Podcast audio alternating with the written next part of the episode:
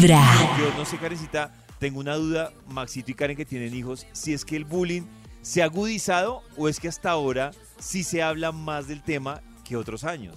que es Yo creo la- que se habla más del tema, pero que todos lo vivimos, ¿no? Es que hay, hay un componente, yo lo, lo, lo, o sea, mi niña lo vivió, mi niña pequeña, y una de las cosas que a mí me parece difíciles, sobre todo cuando los niños son tan chiquitos como ella, es que un papá piensa que preguntándole a los niños, los niños van a decir, como que dan por sentado que cada vez que tú te sientas en la mesa y le preguntas a tus niños cómo te fue en el colegio, si hay un problema de bullying, lo vas a saber. Y yo, muy burra, o sea, yo lo único que veía era un cambio en Mila como súper agresiva, súper grosera, pateaba, súper molesta.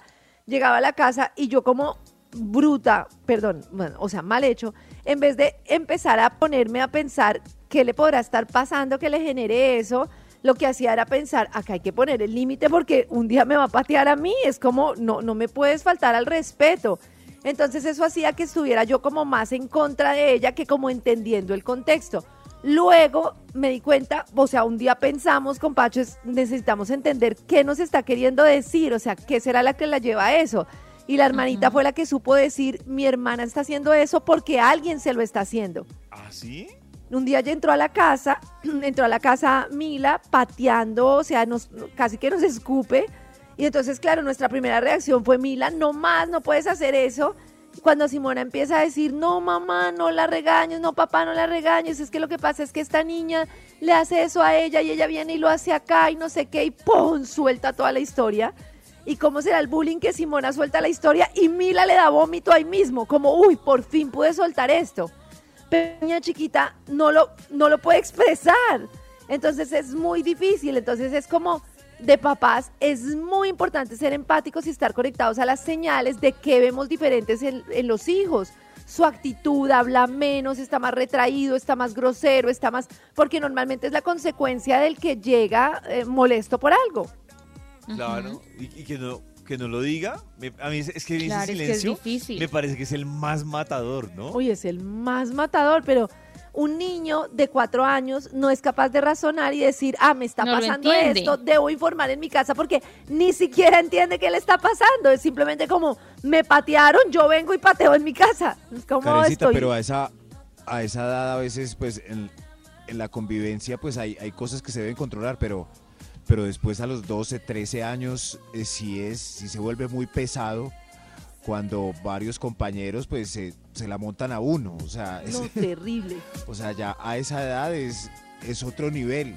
O sea, ya, ya cuando los niños se reúnen a fregar a uno solo o Uy, a no. montársela a alguien por Pero además yo creo que eso, algo así, es yo sé que arranca como niños. Maxito, pero con lo que dice Max, yo siento que eso inconscientemente se termina extendiendo al trabajo o a la universidad. Porque digamos Claro. que ya en el trabajo en la universidad es entonces el sapo, el, Sí, el, tremendo. el Lo que pasa es que ya uno en la universidad, en el trabajo, pues tiene herramientas para soportar o. No. Maxito, pero hay gente que sufre a los bullying 11 en el años- trabajo y tiene Pero, pero tiene uno más herramientas. Pero a los 11 años es, o sea, Bueno, es y- el, o sea, es el pie de cómo va a seguir la vida de uno el resto.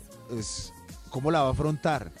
Exacto. Y Dan Olweus, que eh, ya falleció, que es un psicólogo que fue como el que empezó a desarrollar todas las investigaciones académicas sobre este tema de victimización infantil, habla de una cosa que es justamente que como que la gente está muy pendiente de los casos aislados de bullying, cuando lo que hay que manejar es el ecosistema. Es decir, si yo, por ejemplo, en Radiopolis, supongamos, creo un sistema en el que la gente se respeta, en el que hay colaboración y de todo, y lo mismo en un colegio, y creo como ese contexto desde el principio, desde esto es como una comunidad, eso evita muchísimo el bullying. Entonces él dice que el tema es que la gente está esperando en los colegios que haya caso de bullying para atacarlo y ver cuál fue el niño que atacó, cuál fue el niño atacado.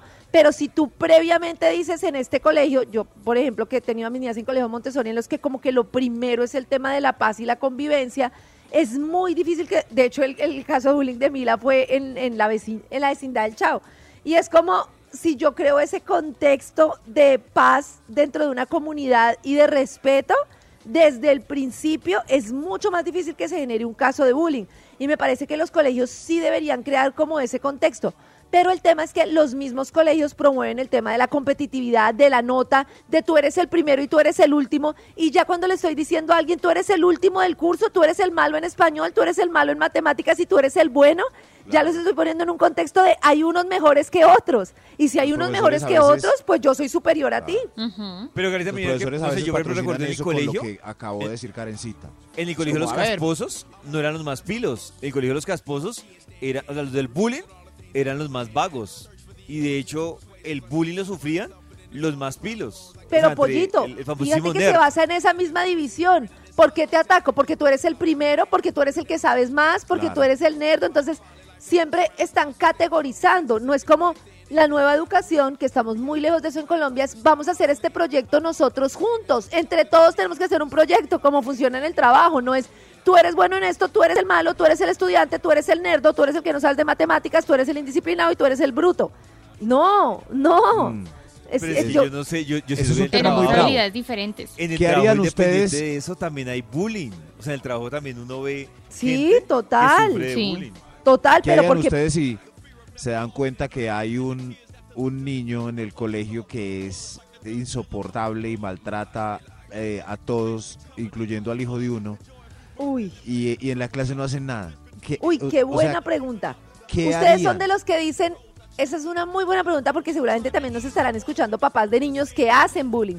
Y la pregunta de Max me gusta mucho para hacerse a los oyentes y es, resulta que hay un niño en el colegio que se tira a todos los niños que hace bullying de todo.